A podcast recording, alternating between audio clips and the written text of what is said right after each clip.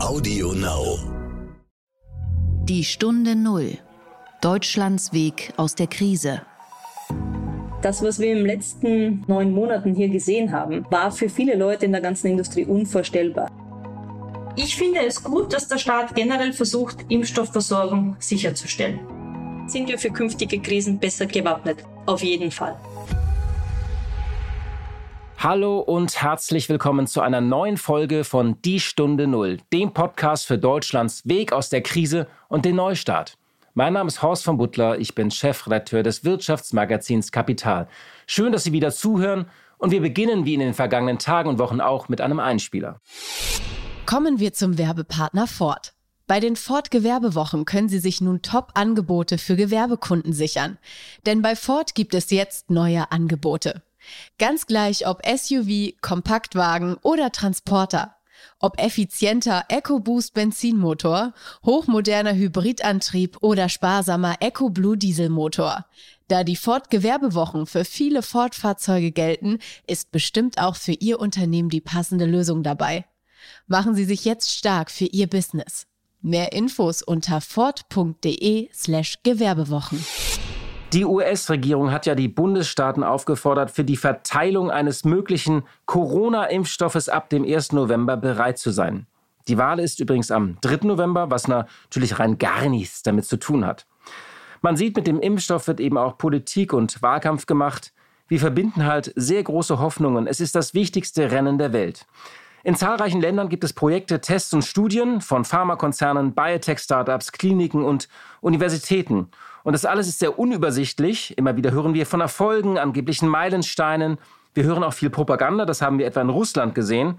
Und es gibt viele Gerüchte, angeblich, dass China längst seine Bevölkerung impfen lässt. Und dann lesen wir auch wieder von Rückschlägen. Wo also stehen wir wirklich? Darüber spreche ich heute mit Regina Hoditz, die seit 20 Jahren in Biotech-Firmen investiert. Sie klärt uns hoffentlich auf und gibt uns einen Überblick. Außerdem schalte ich wie jeden Freitag zu meiner Kollegin Katja Dofel nach Frankfurt denn es war ja einiges los an der Börse in dieser Woche. Der Gedanke zum Tag. Der britische Premierminister Boris Johnson hat eine außergewöhnliche Kampagne gestartet. Sie klingt fast, würde ich sagen, wie ein Hilferuf. Go back to work. Geht zurück an die Arbeit. Und was er damit meinte, go back to the office. Also geht zurück in die Büros. Seit Wochen erschallt dieser Ruf. Johnson hat auch schon im Juli und auch im August immer wieder seine Landsleute ermuntert, doch endlich zurück in die Offices in der Londoner City zu gehen. Es sei dort sicher. Allein die Menschen hören nicht auf ihn, zumindest hören nicht genug Menschen auf ihn. Schon ist die Rede von London als einer Geisterstadt, denn es geht ja nicht nur um die leeren Bürotürme, sondern Zehntausende Dienstleister, Restaurants, Cafés, Schneider, Friseure, Einzelhändler. Die erfolgreiche Sandwichkette Pret à Manger, eine Institution in Großbritannien hat letzte Woche angekündigt, knapp 3000 Arbeitsplätze, ein Drittel seiner Belegschaft abzubauen. Als ich das alles gelesen habe, da habe ich mich an einige Gespräche erinnert, die ich in den vergangenen Tagen und Wochen immer wieder mal mit Unternehmern geführt habe, und zwar über das Thema Homeoffice und diese berühmte neue Balance, die neue Normalität. Alle reden ja irgendwie über die Revolution der Arbeitswelt und wer jetzt cool, progressiv und digital ist, der sagt seiner Belegschaft, dass sie eigentlich für immer zu Hause bleiben können. Aber ich denke, so einfach ist es nicht. Denn es gibt auch eine andere Geschichte. Diese Unternehmer haben mir ganz unabhängig voneinander geschildert, dass auch sie Bitten oder Ermutigungen ausgesprochen haben, dass ihre Angestellten doch bitte zurück in die Büros kommen. Nach dem Motto, der Shutdown ist ja jetzt schon einige Wochen und Monate vorbei, langsam können wir uns doch auch mal wieder mehr sehen als nur über Teams oder Zoom. Aber die Mitarbeiter kamen nicht oder sie kamen zu wenig, sie kamen kaum oder sie kamen nur kurz und verschwanden wieder. All diese Unternehmer beobachteten eine gewisse Veränderung, eine Zaghaftigkeit, manchmal auch eine Ängstlichkeit und eine gewisse Gemütlichkeit. Die Botschaft, man hat sich an das Homeoffice gewöhnt, man könnte auch sagen, vielleicht auch ein bisschen eingerichtet und ein bisschen bequem gemacht, so ein bisschen eingeigelt halt, ne? Was also tun? In Zeiten der Pandemie ist es ja schwierig, die Mitarbeiter auf Dauer in die Büros zu schleifen oder zu zwingen und dann schleppen sie auch noch das Virus ein oder stecken sich dort an. Es ist also kompliziert. Vielleicht sollte aber mal jeder in sich gehen, denn nach einem halben Jahr besteht ja auch die Gefahr, dass wir uns im Kopf ein wenig verändert haben. Eine Art mentaler Shutdown, der noch anhält. Ich halte ja den Austausch im Büro für elementar, vor allem für kreative Prozesse, für spontane Ideen, aber auch für das soziale Leben. Es entsteht so viel in der Kaffeeküche, auf dem Gang, beim Mittagessen. Man braucht diesen Austausch, man braucht die Impulse und das Spontane. Und man bekommt auch nicht die Stimmung von vielen Kollegen mit. Man spürt halt nicht über Teams, ob gerade jemand nicht gut drauf ist oder gar Sorgen hat. Also, ich finde es durchaus wichtig, dass die Menschen wieder an die Arbeit gehen. Und dieser Ruf des britischen Premierministers hat einen Punkt, obwohl ich ja eigentlich kein großer Fan von Boris Johnson bin. Zumal Johnson Mühe zu haben schien, mit gutem Beispiel voranzugehen. An dem Tag, als er es gesagt hatte, verließ er sein Büro in der Downing Street nach der Mittagspause und verbrachte den größten Teil des Tages damit, von seinem Landsitz in Checkers aus zu arbeiten. Die Stunde Null. Das Gespräch. An 30.000 Freiwilligen soll jetzt getestet werden, ob die Antikörper, die nach der Impfung gebildet werden, zuverlässig gegen eine Ansteckung mit dem Coronavirus schützen. We're balancing speed and safety and we're on pace to have a vaccine available far in advance of the end of the year and we're mass producing the most promising candidates in advance so that we're ready immediately upon approval. We have our military lined up. Weltweit werden gerade 20 verschiedene Impfstoffe an Freiwilligen getestet, zwei davon in Deutschland. Spätestens Mitte 2021 soll der erste Impfstoff auf dem Markt sein. Ja, heute geht es um eines der wichtigsten Themen der Welt, würde ich sagen, um den Impfstoff und einen Wirkstoff gegen Covid-19. Da ist ja eine ganze Menge passiert, aber es herrscht eben auch eine ganze Menge Verwirrung. Mal ist dieser Impfstoff ja auch Teil einer nationalen Propaganda und vor allem eines Verteilungskampfes geworden. Und ich möchte heute gerne mal den Nebel etwas lichten. Wo stehen wir eigentlich? Gibt es Hoffnung? Gibt es genug Geld? Wie ist die Lage für Deutschland und Europa? Und vor allem, was kommt auch nach Covid-19? Viele sagen ja, es wird weitere Virusarten geben. Und darüber spreche ich mit einer Frau, die es wissen muss, denn sie investiert seit 20 Jahren in diese Branche, in die sogenannten Biotechs, also junge Firmen, die an vielversprechenden Wirkstoffen, Technologien oder Therapien forschen und diese entwickeln. Regina Hoditz ist Managing Partner bei Wellington Partners Life Science. Wellington Partners ist eine Venture Capital Firma, gibt also Risikokapital. Mit einem Fondsvolumen von rund 800 Millionen Euro und Büros in London, München, Palo Alto und Zürich investiert Wellington in junge Unternehmen, insbesondere in den Bereich digitale Medien, Cleantech, Software, Medizintechnik und Biotechnologie. Und seit 1998 hat die Gesellschaft in mehr als 100 Unternehmen ihr Geld und ihre Hoffnungen gesteckt. Und einer der wichtigsten Bereiche ist der sogenannte Life Science Sektor, für den Regina Hoditz steht. Seit dem Jahr 2000 ist sie in der Branche, wobei sie sich auf Frühphasen und Wachstumsdeals in den Biowissenschaften konzentriert. Und derzeit ist sie auch Sprecherin des Vorstandes des Bundesverbandes Deutscher Kapitalbeteiligungsgesellschaften. Früher arbeitete Regina Hoditz unter anderem für Apex Partners und McKinsey und sie hat einmal in Wien Chemieingenieurwesen studiert und in Biochemie promoviert. Einen schönen guten Tag, Frau Hoditz. Ich freue mich auch, mit Ihnen zu sprechen. Grüße. Ja, herzlich willkommen hier in der Stunde Null. Danke, dass Sie sich Zeit nehmen. Sie investieren in Life Science und Biotech und zwar seit vielen Jahren. Vielleicht können Sie den Hörerinnen und Hörern einfach mal kurz beschreiben, die das nicht so genau kennen. Was machen Sie da genau? Wie, also auch jetzt vor Corona. Was, was ist da Ihr Job? Mein Job ist es, jungen Unternehmern oder Forschern oder Wissenschaftlern die Ausstattung mit Kapital zu geben, dass sie ihre wissenschaftlichen Erkenntnisse in medizinische Produkte umsetzen können. Und das mache ich jetzt schon für die letzten zwei Jahrzehnte. Meistens im deutschsprachigen Raum. Zwischendurch war ich mal fünf Jahre in London und seit nunmehr etwas über zehn Jahren vertrete ich gemeinsam mit zwei, jetzt mittlerweile drei Kollegen den Life Science Bereich bei einem Venture Kapitalgeber in München bei der Wellington Partners. Mhm. Und vor Corona war es denn so, dass ähm, ich erinnere nur, das Biotech, das sind ja immer sehr viele heiße Wetten, da ist immer sehr viel Hoffnung, sehr viel Euphorie, aber auch es gibt sehr viele Rückschläge. War es davor so, dass genug Kapital für solche jungen Firmen und, und Forscher gab? Das mit dem Kapital in Europa und vor allem in Deutschland, das ist ein Thema für junge Unternehmen generell. Und im Hochtechnologiebereich, da ist es ganz besonders ein Thema. Wie Sie vielleicht auf der Presse entnehmen konnten, war ich die letzten fünf Jahre für den Verband der Kapitalgeber in Deutschland tätig und wir haben uns da auch mit dem Startup-Verband zusammengetan und dafür viele, viele Lanzen gebrochen, weil es gerade in Deutschland für junge Unternehmen, die mehr Kapital für ihre Entwicklung brauchen, wenig Geld gibt. Also ich hatte Ihnen auch erzählt, ich war inzwischen mal in England. Das war Anfang beziehungsweise Mitte der 2000er Jahre. Damals war Venture-Kapital in Deutschland etwas, was es einfach fast gar nicht mehr gab. Mittlerweile ist es wieder besser und auch die Krise hat gezeigt, dass Investitionen in Innovation ja besonders wichtig sind. Und ich hoffe schon, dass auch aus vielen Aktivitäten, die jetzt in der Krise entstehen werden, generell ein positives Bild entsteht. Ich möchte da nochmal ganz kurz einhaken. Sie hatten das Ganze ein bisschen als Wette bezeichnet. Natürlich ist es so, dass medizinische Entwicklung etwas ist, wo nur eines in 100 Projekten von der Idee bis zu einem Produkt kommt. Aber ganz ehrlich gesagt, das ist auch in vielen anderen Bereichen so. Wenn Sie sich überlegen, wie viele verschiedene Apps gibt und wie viele von denen aus vielen wird was. Wie viele Modeprodukte, die entwickelt werden, verkaufen sich dann doch nicht. Und im Endeffekt ist es gerade in der Branche wie in der, im Life Science Bereich sehr gut überschaubar, wann Risiko genommen werden muss und wann Risiko auch ver vermieden werden kann. Aber dazu braucht es einfach Expertise.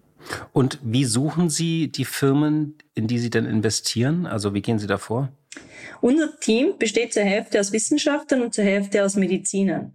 Und es ist ganz wichtig, dass sie sowohl den wissenschaftlichen Hintergrund einer Innovation verstehen, als auch die Entwicklung, die ein Produkt nehmen muss und was überhaupt erfüllt sein muss, dass es später mal im medizinischen Alltag eingesetzt werden kann. Das heißt, da brauchen Sie schon mal in Ihrem Investmentteam sehr, sehr viel fachliche Expertise. Und um das herum kann natürlich, wir können keine Experten auf allen Gebieten sein, brauchen wir ein weltweites Netzwerk von Leuten, die sich ganz, ganz tief mit speziellen Bereichen auskennen. Also wenn wir jetzt bei der Impfstoffexpertise sind, wir sind gerade dabei, auch in ein neues Impfstoffthema zu investieren, das jetzt unabhängig von Corona ist. Aber da haben wir zum Beispiel die Experten aus einer Firma, die einen Corona-Impfstoff ähm, entwickelt hat, die haben wir dafür eingesetzt, damit die uns auch jetzt unterstützen bei dem neuen Projekt, um sicherzustellen, dass wenn wir investieren, zumindest alle Voraussetzungen gegeben sind, dass das Projekt auch erfolgreich sein kann.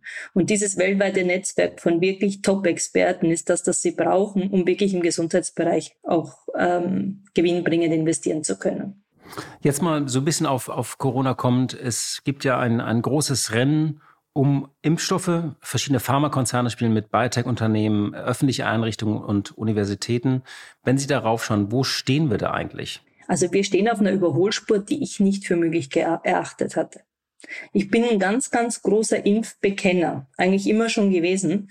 Und ich hatte mir immer schon sehr, sehr viel Sorgen gemacht, dass Impfstoffentwicklung immer komplizierter wird, immer langwieriger wird und wir immer weniger Erfahrung damit und vor allem auch Produktionskapazität dafür in Europa haben. Das, was wir im letzten, in den letzten neun Monaten hier gesehen haben, war für viele Leute in der ganzen Industrie unvorstellbar. Dieser Zusammenhalt, dieses ganz, ganz schnelle Miteinander, um wirklich zum Wohle der Menschen so schnell wie möglich hier von einer Idee vom Reißbrett bis in die Produktion und wirklich auf einer weltweit großen Ebene zu kommen, äh, haben viele Leute nicht für möglich erachtet. Und es ist auch noch ein weiter Weg. Ich würde sagen, wir stehen jetzt, also wenn wir uns so eine Bergspitze vornehmen, normalerweise äh, sind, würde man sagen, wird es ungefähr bei so einem Impfstoff sieben, acht Jahre dauern, bis man überhaupt den Gipfel in Sicht hat. Und hier hat man den Gipfel vielleicht jetzt schon so in einem Jahr in Sicht. Und das ist eigentlich etwas, was äh, ich ganz, ganz toll finde und auch mal zeigt das Potenzial, das in dieser Industrie steckt. Hm. Gibt es weitere Unterschiede im Vergleich zur Entwicklung herkömmlicher Impfstoffe in früheren Jahren, außer dieser großen Kooperationsbereitschaft? Weil ja auch Staaten anders eingebunden sind, vielleicht auch andere Gelder fließen. Ja, ich glaube, die Impfstoffindustrie ist etwas, was ein bisschen unterschätzt worden ist. Also ich hat, ich war selber auch im, äh, im Aufsichtsrat einer Impfstofffirma in der Firma Themis. Die hat sich im Juni jetzt entschlossen, ähm, eine Kollaboration, also eine Übernahme der amerikanischen Firma Merck Schatten Dome MSD. Äh, in, in Amerika heißen die Merck, in Europa heißen die MSD, äh, zuzustimmen. Und ähm, ich hatte in die Themis investiert oder Wellington hat in die Themis investiert und ich durfte die Wellington an Bord vertreten über die letzten fünf Jahre hinweg oder fast sechs Jahre hinweg. Und damals war Impfstoff so ein Thema, wo alle gesagt haben, ja, na klar funktionieren Impfstoffe, das ist ja kein Geschäft. Das, da gibt's ja ganz viel philanthropisches Geld. Äh, sehr oft geht's auch um Tro Erkrankungen, die in Tropengebieten mehr auftreten als bei uns. Und ähm, das ist ja eher so ein humanitäres Projekt als solches. Was so Bill Gates macht, ne? So. Genau, Bill Gates war da auch mit investiert. Der macht sehr, sehr viel hier. Es gibt auch diese Alliance, ähm, CEPI heißen die, die in Europa in das Leben gerufen worden sind, eben um Impfstoffe schneller und auch weltweit zur Verfügung stellen zu können. Also das war immer so ein Thema, das hatte so ein bisschen Gutmenschcharakter. Und ähm, was die Leute aber komplett unterschätzt war, haben, ist, wir haben nur gegen sehr, sehr wenige Viren wirksame Medikamente. Wir haben aber gegen sehr, sehr viele Viren wirksame ähm, Impfstoffe. Und dementsprechend ist einfach, das Thema war immer schon da, die Technologien waren immer schon da, nur es gab relativ wenig Interesse und relativ wenig auch ähm, die finanziellen Möglichkeiten daraus ein sehr, sehr äh, lukratives Produkt zu machen, waren nicht da, weil immer die Aussage war, das muss man günstig herstellen können, das muss für die ganze Welt tragbar sein.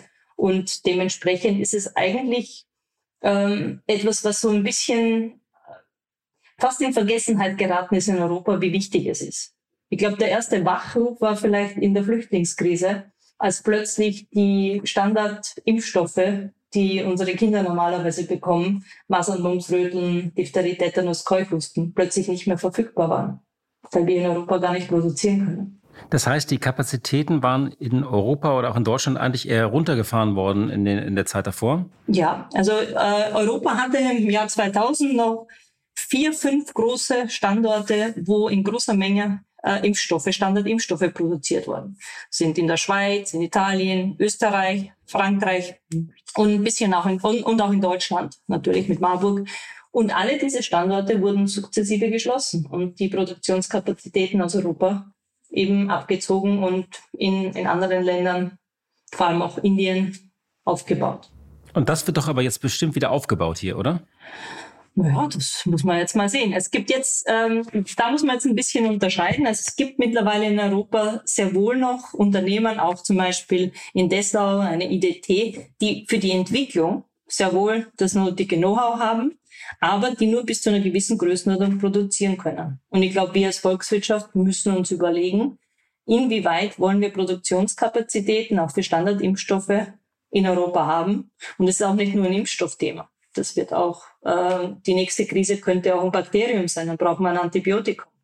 Auch da fahren wir sukzessive die Produktionskapazitäten in Europa zurück.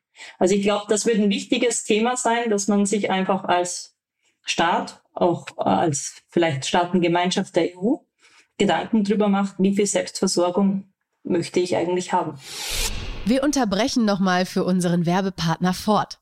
Bei den Ford Gewerbewochen können Sie sich nun Top-Angebote für Gewerbekunden sichern. Denn bei Ford gibt es jetzt neue Angebote.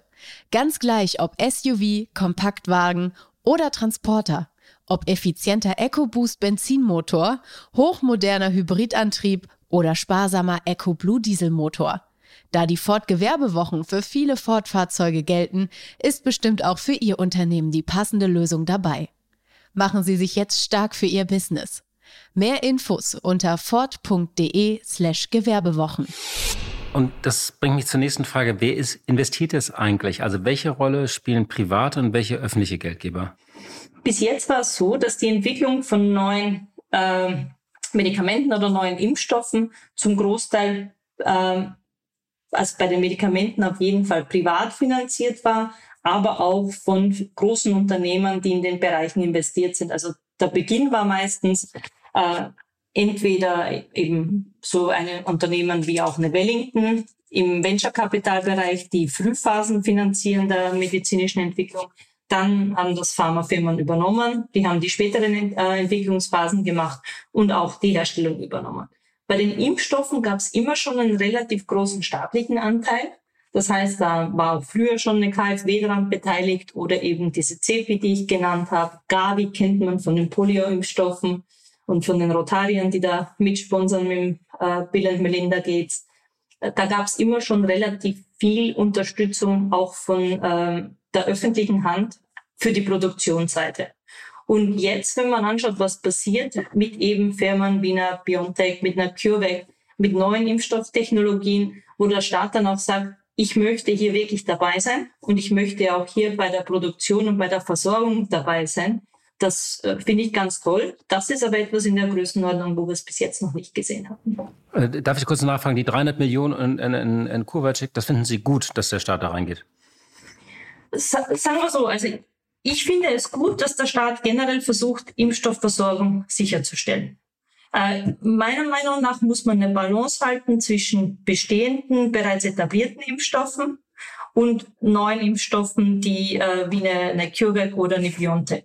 Und ich finde, der Staat sollte beides machen. Er sollte sowohl die bestehenden Kapazitäten für Impfstoffe, die schon erprobt sind, ausbauen und erhalten, äh, aber auch natürlich in neue Technologien investieren.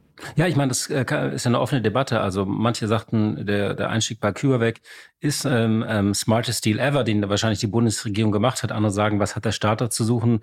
So ein Unternehmen kriegt jetzt genug private Gelder, da muss der Staat gar nicht investieren. Also ich habe da jetzt auch keine abschließende Meinung, aber ich habe nur festgestellt, dass es sehr umstritten war, nicht? Mhm. Also ich, ich bin jetzt nicht an Bord der CureVac oder habe jetzt irgendwelche irgendwelches Insiderwissen welche Rechte der Staat sich daran sichert, dass er da jetzt mit investiert oder ob er da nur mit am Tisch sitzt. Es gab mittlerweile, wir hatten auch eben über die, über die Firma Temis, wo ich da involviert war, gab es sehr viel Staatsinteresse. Plötzlich, wo dann die Staaten gesagt haben, ja, ich möchte Zugang zu einer Produktion, Produktions-Know-how haben. Das kann ich sehr wohl verstehen und das ist ja auch für die Bevölkerung sinnvoll und wichtig. Und dementsprechend denke ich schon, also es gibt so viele Unterstützungsprogramme. Und wenn man jetzt die Größenordnung der Unterstützungsprogramme vis-à-vis -vis einem Investment in eine Impfstofffirma sieht, glaube ich schon, dass wir als, als Staatsbürger da sagen können, ja, das macht durchaus Sinn, dass wir auch neue Technologien wir unterstützen. Aber wie gesagt, die CureVac und BioNTech was, und auch eine Moderna, das sind Ansätze, wo man den Leuten nicht den Impfstoff selber verabreicht, sondern die genetische Information für den Impfstoff. Und jeder Mensch ist quasi selber die eigene Fabrik dahinter. Diese Verfahren sind noch neu, die sind noch nicht in einer Größenordnung weltweit verfügbar, dass ich morgen damit einen Impfstoff machen kann. Es gibt aber Impfstoffplattformen, äh, wie zum Beispiel eben die Themis, wo, wo wir investiert waren, die zum Beispiel das, das normale Masernvirus, den Impfstoff für das Masernvirus als Basis nehmen. Masernvirusdosen werden weltweit in Milliardenmaßstab jetzt schon hergestellt. Und meiner Meinung nach müsste man eine Balance haben zwischen Standardimpfstoffen, die es heute schon gibt, die ich heute schon skalieren kann, wo ich morgen einfach das Geld in die Hand nehmen kann, um diese Produktion herzustellen, die müssten genauso wichtig sein wie diese neuen Technologien. Weil wenn Sie heute einen neuen Produktionsstandard aufbauen wollen, brauchen Sie unter normalen Umständen, haben Sie in zwei Jahren frühestens die erste Charge produziert. Weil Sie brauchen nicht nur ein Gebäude dafür, nicht nur die Maschinen dafür, die sie besorgen müssen, die zurzeit auch einen Engpass darstellen. Selbst das Verbrauchsmaterial ist zurzeit ein Engpass. Also bei der Firma, wo ich an Bord war, gab es das Thema, dass für, ähm, um große Mengen herzustellen, plötzlich die notwendige Plastikware nicht in der Menge verfügbar war. Ganz zu schweigen von den Glasfläschchen, in denen zum Schluss die äh, Impfstoffdosen abgefüllt werden, die wir alle kennen, wenn wir zum Arzt gehen, um unsere Standardimpfung zu bekommen. Diese kleinen Glasfläschchen, die muss ja jemand herstellen. Da gibt's weltweit auch nicht so wahnsinnig viele. Wobei da haben so Unternehmen wie Schott gesagt, kriegen wir alles hin. Also äh, produzieren wir schon. Ge genau, aber müssten, muss, muss man halt auch finanzieren und muss auch jemand sagen, ja, das mache ich jetzt. Und ich glaube, man muss die Balance halten zwischen dem sicherzustellen, dass was wir an Standardimpfstoffen schon können und schon auch wirklich äh, rechtzeitig produzieren können mit, ja, ich brauche auch neue Verfahren, wo ich vielleicht in Zukunft dann schneller reagieren kann.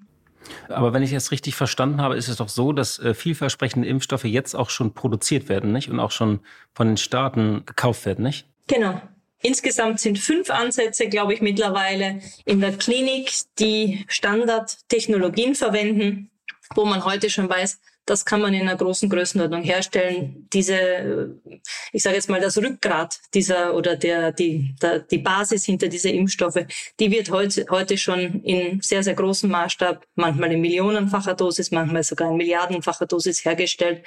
Also das sind Firmen wie äh, Johnson Johnson, das äh, sind äh, Firmen wie AstraZeneca äh, und das ist eben sowas wie eine Firma Merck und dann gibt es noch zwei drei andere die Standardvakzinverfahren, die jetzt bereits in einer großen Losgröße hergestellt werden können, als Basis verwenden. Und ich glaube, das ist ein ganz wichtiger Punkt, dass man da auch als Staat sagt, ja, da möchte ich auch dabei sein. Und ich möchte auch sicherstellen, dass wenn sich einer dieser Standardimpfstoffe durchsetzt, ich den zum Beispiel bei mir herstellen kann. Und da könnte ich durchaus in Deutschland auch noch mehr investieren, um bestehende Kapazitäten da zu erhöhen. Oder eben um das Verbrauchsmaterial, bleiben wir bei der, bei der Firma Schott, um sicherzustellen, dass ich da keine Engpässe haben will. Ist denn Europa da im Moment derzeit ganz gut aufgestellt? Weil man guckt ja immer so ein bisschen nach Amerika, ähm, die äh, bestellen dann, die Russen haben da so eine Art äh, Sputnik-Rennen draus gemacht, haben irgendwie angeblich schon eine Lösung verkündet. Die Chinesen machen so ihr eigenes Ding. Äh, sie haben alle auf der anderen Seite beschrieben, eine große internationale Kooperation. Aber wenn wir jetzt mal nur auf Europa, und Sie sind ja auch ein europäischer Investor, sind wir da derzeit bei diesem wichtigsten Rennen um den wichtigsten Impfstoff, wohl, den es derzeit gibt, sind wir da ganz gut aufgestellt? Das ist schwer zu sagen. Also wir haben in Europa wenig Produktionskapazität. Das heißt, was sicherzustellen ist, dass die Produktionskapazität, die wir haben, auch wirklich voll ausgenutzt wird und auch am besten ausgenutzt wird. Also, und da muss man dann sicherstellen, dass die nationalen Interessen nicht vor den Einzelstaateninteressen liegen. Da gibt es ganz viele Diskussionen, von denen ich aber jetzt noch nichts in der Presse gehört habe, dass es da einen ganz klaren Plan gibt. Also mm, ich glaube schon, dass man da noch viel, viel mehr tun könnte und auch viel offensiver kommunizieren könnte. Weil ich könnte ja als Europäische Union sagen, es gibt fünf Standardimpfstoffe und drei von diesen CureVac, BioNTech, Moderna Impfstoffen. Ich stelle jetzt einfach mal sicher, dass ich auf alle diese eine Option habe für meine Bürger. Und hier ist der Plan, wie nachher verteilt wird. Denn davon hört man eigentlich sehr wenig. Äh, das heißt, ich glaube, wir sind nicht so schlecht aufgestellt, wie es sich jetzt anhört. Es gibt sehr wohl äh, natürlich von dem, was man, was man so hört, äh, Gespräche, wo auch die Staaten mit den einzelnen Herstellern offensichtlich im Gespräch sind. Es gibt sehr wohl eben, wie bei einer KfW äh, und einer CureVac gibt es auch in Frankreich zum Beispiel Investitionen in äh, Produktionsstandorte. Ich weiß auch von Österreich Investitionen in Produktionsstandorte. Ähm, es gibt eben diese CP-Allianz, äh, die das auch finanziert. Aber so, dass jemand mal gekommen wäre und sich hingestellt hat und gesagt hätte, so organisieren wir das jetzt auf europäischer Ebene und das bedeutet das für die einzelnen Länder.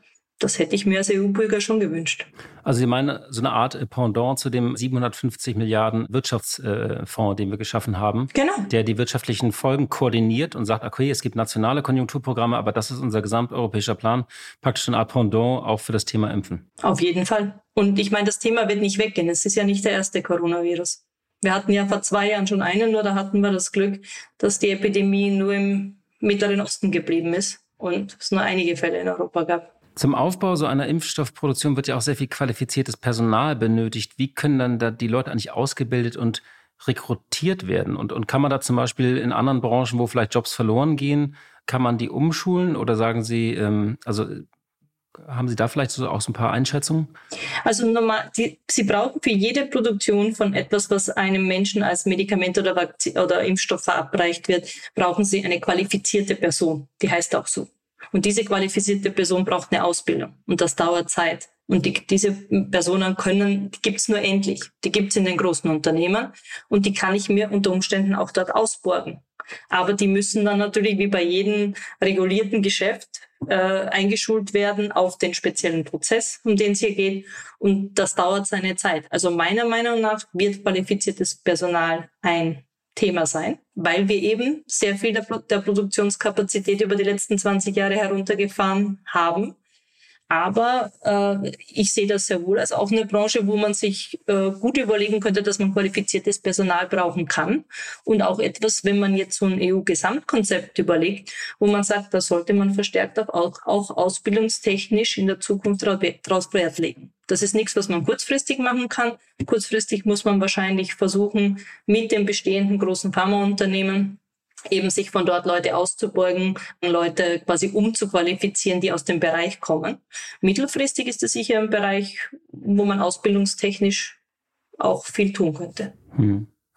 Sie haben eben künftige medizinische Krisen angesprochen, also Covid-21, Covid-22 und so weiter.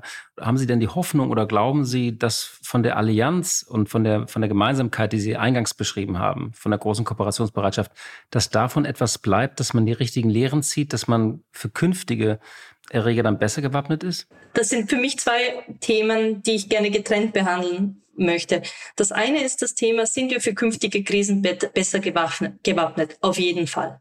Also das kann man, glaube ich, ganz klar sagen. Man sieht ja auch jetzt schon, dass wie schnell diese Entwicklung sich jetzt eingestellt hat und wie schnell dran gearbeitet wird, hier zu einer Lösung zu kommen. Und wenn man einmal eine Lösung für einen von diesen Coronaviren hat, dann wird es natürlich noch ein bisschen dauern, bis das wie bei der Grippe ist, dass einfach jedes Jahr ein neuer Impfstoff rauskommt, der für den Erreger, der in dem Jahr besonders häufig vorkommt, äh, am besten wirkt. Das wird es aber geben. Also da mache ich mich mir ehrlich gesagt relativ wenig Sorgen. Die, was wir jetzt bereits alles von der Impfstoffentwicklung, nicht nur von dem jetzigen Coronavirus, sondern auch von dem vor zwei Jahren, auch von dem MERS-Virus und anderen Viren wissen, das sollte sich machen lassen und da bin ich sehr, sehr positiv. Der Zusammenhalt in der Industrie und dass wir eine Industrie sind, die gemeinsam zum Wohle der Menschen etwas entwickeln. Das ist, glaube ich, uns allen, die wir in dieser Industrie sind, etwas, was uns von Anfang an mitgegeben wird. Und ich finde es schön, dass die Gesundheitsindustrie jetzt mal nicht nur als Mensch, die machen doch Geld mit unserer Gesundheit in der Zeitung steht, sondern dass man sieht, da stehen Menschen dahinter, die wirklich versuchen auch für die Leute, die ein, eine, ein neues Medikament benötigen oder die eben deren Gesundheitszustand so ist, dass man etwas für den Erhalt der Gesundheit auch tun muss dass da gemeinsam dran gearbeitet wird. Das ist für uns nichts Ungewöhnliches. Unsere kleinen Firmen arbeiten mit großen Pharmafirmen zusammen, mit den größten Kliniken der Welt und die Teams, die wir zusammenstellen, um ein neues Projekt äh, von einer Idee bis zu einem Produkt, das eine Pharmafirma übernehmen kann, zu bringen, sind weltweit die besten Experten auf den einzelnen Themen. Und es gibt kaum jemand, den man nicht dafür gewinnen kann, wenn man sagen kann, schau mal, wenn wir das gemeinsam entwickeln, dann geht es der Gruppe von Menschen besser.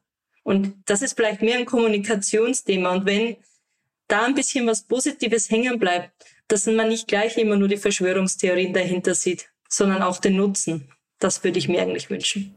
Ja, Frau Hoditz, mit diesem Wunsch endet unser Gespräch. Vielen Dank, dass Sie sich Zeit genommen haben und danke für das Gespräch. Sehr gerne. Blick in die Märkte. Und wie jeden Freitag schalte ich zu meiner Kollegin Katja Dofel nach Frankfurt. Sie leitet dort das Börsenstudio von NTV. Hallo, liebe Katja. Hallo, lieber Horst. Schön, dich zu hören. Also diese Woche war ja irgendwie ganz schön was los wieder. Es gab jetzt einige Tage diese kleine Rallye und dann gingen die Kurse plötzlich deutlich ins Minus. Und fast hätte der DAX auch die Lücke, die Corona gerissen hat, geschlossen. Was hat denn jetzt den Endspurt vermasselt? Man merkt an dieser Situation eben doch eine gewisse Verunsicherung der Anleger, weil auf der einen Seite die Börsen schon unglaublich stark gelaufen sind und auf der anderen Seite es aber keine Alternative dazu gibt, weil woanders sind ja kaum Erträge zu erwirtschaften, also kommt der Aktienmarkt einfach immer wieder ins Spiel.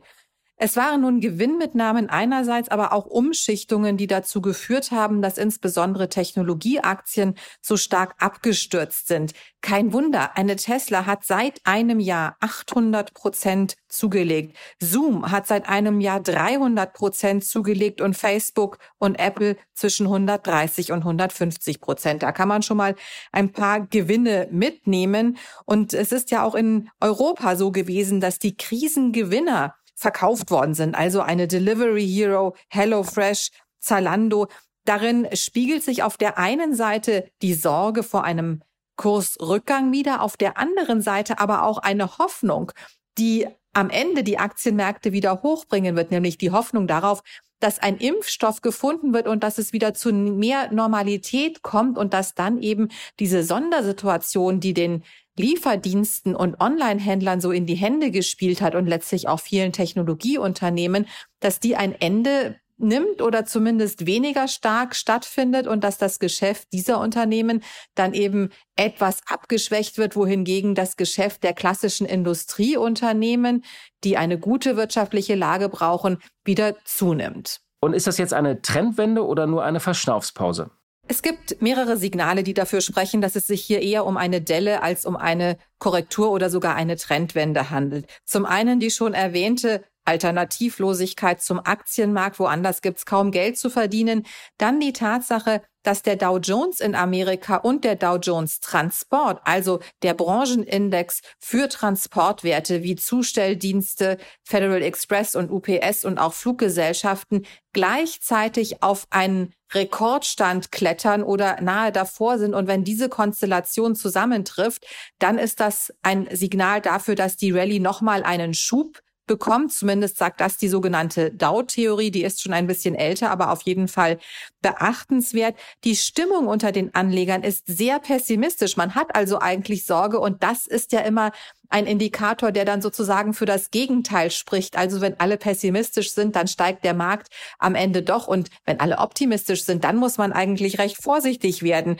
Es gibt gemischte Konjunkturdaten, einige, die in der Tat gezeigt haben, die Erholung setzt sich nicht ganz so steil fort, aber da kommt immer wieder die Hoffnung ins Spiel, dass dann eben wieder mehr Staatshilfepakete geschnürt werden, was dann auch gut ist für die Börse. Und nicht zuletzt, es gibt ein paar dicke Börsengänge in der Pipeline, insbesondere in Amerika große Technologieunternehmen wie das Datenanalyseunternehmen Palantir oder auch Airbnb, der Wohnungsvermittler oder Online-Zimmervermittler, äh, die sind hoch bewertet, nicht profitabel, also durchaus kritisch zu sehen, aber sie heizen natürlich die gute Börsenstimmung auch an.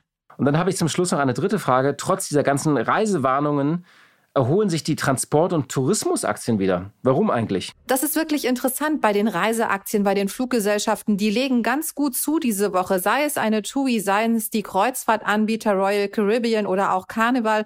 Fluggesellschaften, die Lufthansa ist gesucht und das Ganze, obwohl die Reisesituation noch sehr eingeschränkt ist, obwohl es gerade wieder neue Reisewarnungen gegeben hat, zum Beispiel für die Kanarischen Inseln. Aber hier merkt man eben, dass die Börsianer und Anleger auf die Zukunft setzen. Börse bewertet ja Zukunft und man rechnet einfach damit, dass sich diese Branche auch erholen wird. Ja, möglicherweise dauert es, das haben ja schon einige gesagt, unter anderem der TUI-Chef Houston. Auf der anderen Seite gibt es auch Analysten, die sagen, vielleicht geht das Ganze ein bisschen schneller wieder los, dass die Menschen wieder Reisen buchen werden, insbesondere im Privaten. Was die Geschäftsreisen anbelangt, da könnte es in der Tat schwierig bleiben, denn viele Unternehmen und auch Mitarbeiter haben festgestellt, dass es durchaus angenehm, effizient und zeitsparend ist, wenn man sich per Video zusammenschaltet und nicht jede Reise selber unternimmt. Das äh, ist auf der einen Seite nachhaltiger und das spart auch viele Kosten. Also da dürfte sicherlich das eine oder andere beibehalten werden, sodass man tatsächlich im Reisemarkt auch eine Verschiebung sieht. Ja, vielen Dank, liebe Katja für diese Einschätzungen und ich wünsche dir ein schönes Wochenende. Tschüss, lieber Horst, und ein schönes Wochenende, wo immer Sie uns zugehört haben. Ja, liebe Hörerinnen und liebe Hörer, das war's wieder für diese Woche. Ich danke Ihnen sehr für Ihre Zeit und Ihre Treue und ich wünsche Ihnen ein schönes Wochenende und wir hören uns hoffentlich am Dienstag wieder. Machen Sie es gut. Schließen wollen wir wieder mit unserem heutigen Sponsor Ford. Danke für das Sponsoring. Mehr Infos auf ford.de slash Gewerbewochen. Und Ihnen wünsche ich noch einen schönen Tag. Die Stunde Null. Deutschlands Weg aus der Krise. Dieser Podcast ist Teil der Initiative Zeit, die Dinge neu zu sehen.